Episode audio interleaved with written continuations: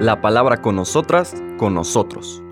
Una reflexión de la palabra cotidiana en diálogo con el acontecer de la comunidad universitaria.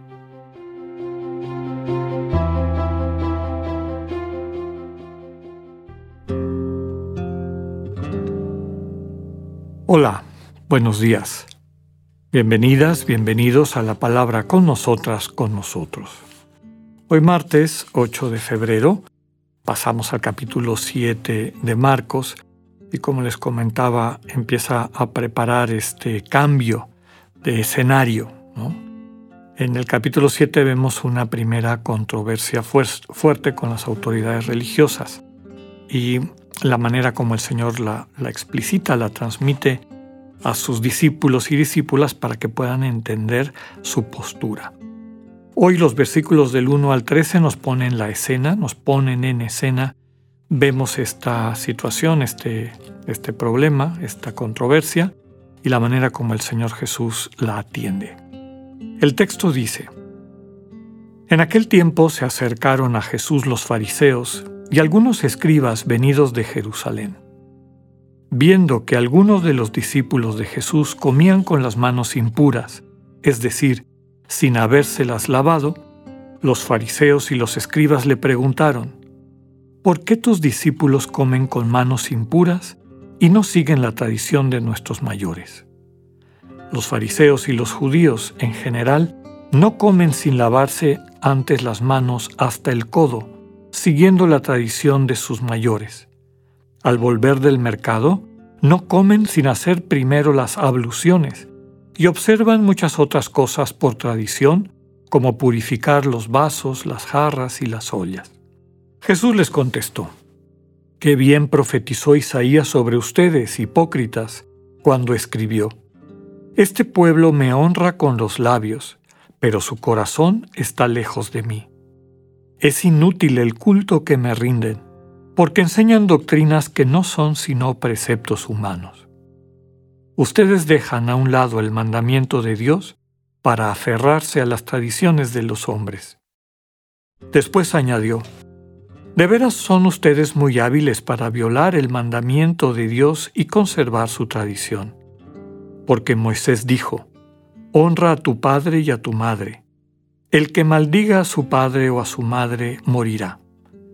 Pero ustedes dicen, si uno dice a su padre o a su madre, todo aquello con que yo te podía ayudar es corbán, es decir, ofrenda para el templo, ya no puede hacer nada por su padre o por su madre. Así anulan la palabra de Dios con esta tradición que se han transmitido, y hacen muchas cosas semejantes a esta. Palabra del Señor. El núcleo de esta controversia, la primera controversia fuerte, importante de Jesús con estas autoridades, tiene que ver con lo que hemos comentado en otras ocasiones. Una manera de entender a Dios y a la religión basada en la pureza, la pureza que a su vez está basada en objetos puros e impuros, cosas puras o impuras, y que las hace puras o impuras este, cuestiones que podríamos describir como externas. En este caso, si son lavadas de una manera particular, si son cuidadas de una manera particular, si se evita que toquen otras cosas que las pueden convertir en impuras, en fin. Detrás de esto, desde luego, el Señor está desenmascarando una visión superficial de la religión. Recordemos que religión, por lo tanto culto, que es una de las cosas que el Señor describe, su culto es inútil.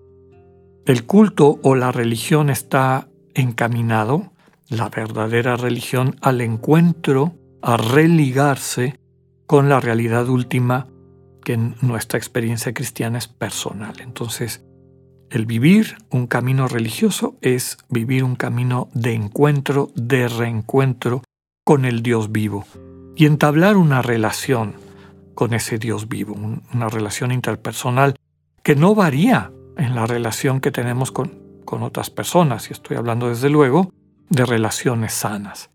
Es decir, nos relacionamos con las demás personas conociéndonos, nos relacionamos con las otras personas a través del intercambio de comunicación en todas sus variaciones, no meramente verbal, sino también de gestos, de actitudes, de ayuda, de servicio, en el sentido positivo, pero también hay comunicaciones negativas como un, gesto de desprecio o de ira, de rechazo, etc. Entonces, el Señor está subrayando que, aprovechando esta crítica que hacen las autoridades descritas por el Evangelio como fariseos y escribas venidos de Jerusalén, seguramente a Jerusalén, donde radica el Sanedrín, que es una especie de consejo, el consejo de los ancianos de Israel, que es el que regula la vida religiosa del pueblo de Israel. Y hasta donde les permitían los romanos en esta época también su vida civil, su vida cotidiana. Seguramente que el Sanedrín oyó hablar de Jesús, eh, su fama empezó a crecer, llegó hasta ahí y mandaron a un grupo de personas a enterarse, pues, quién es este, qué enseña, eh, para que puedan, a su vez, en el, en el Sanedrín, llegar a, una conclusión, orientar al pueblo si este es un verdadero maestro o si este es un charlatán o alguien del que tienen que tener cuidado. Y estas autoridades, en vez de hablar de lo que Jesús habla o, dialogar con él, en lo que se fijan, lo que le llama la atención es una situación externa. Dice que los discípulos de Jesús comen con las manos impuras. Ya lo he dicho en otras ocasiones, aquí es importante subrayarlo. No, desde la perspectiva judía, no hay esta visión de la higiene que tenemos nosotros, ¿no? De asepsia no tenían idea que existían bacterias y nada, nada.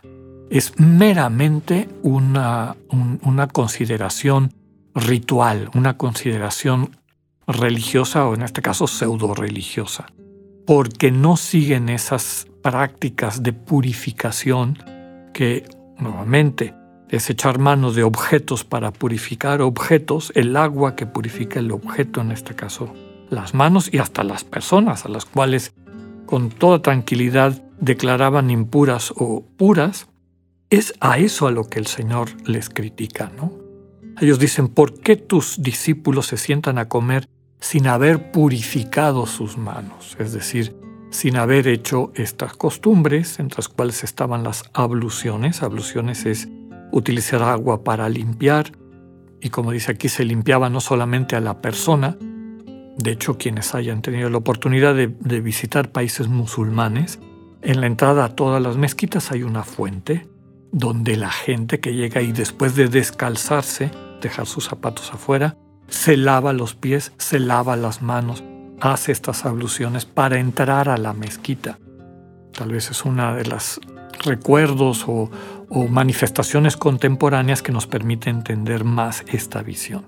Bueno, el Señor Jesús, para sorpresa de sus interlocutores, utiliza esto para subrayar que la relación con Dios, es decir, el culto que es útil, porque está declarando inútil su culto, el culto que es útil está centrado en la persona, no en las cosas.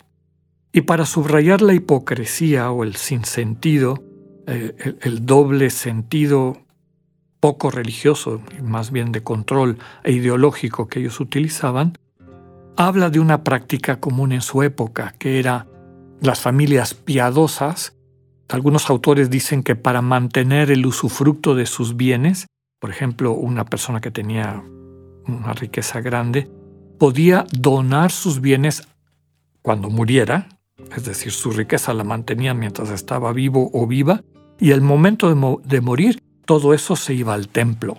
Pero claro, como lo había ya consagrado al templo, no lo podía utilizar para otras cosas. Y el Señor Jesús pone este caso extremo de quienes teniendo padres necesitados, pero podría extenderse también a hermanos necesitados, a contemporáneos necesitados, para mantener el, uso de sus bienes, los declaraban corbán, es decir, ofrenda al templo.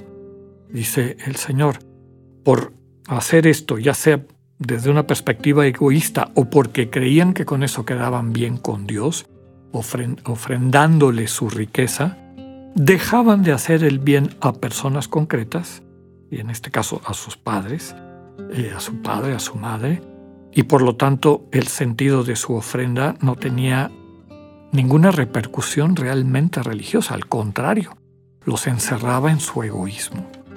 Pues aprovechemos esta lectura para reflexionar sobre nuestras prácticas, nuestra relación con Dios.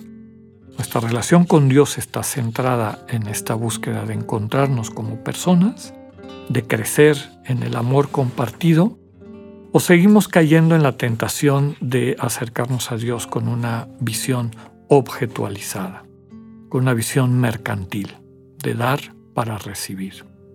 Que tengan un buen día, Dios con ustedes.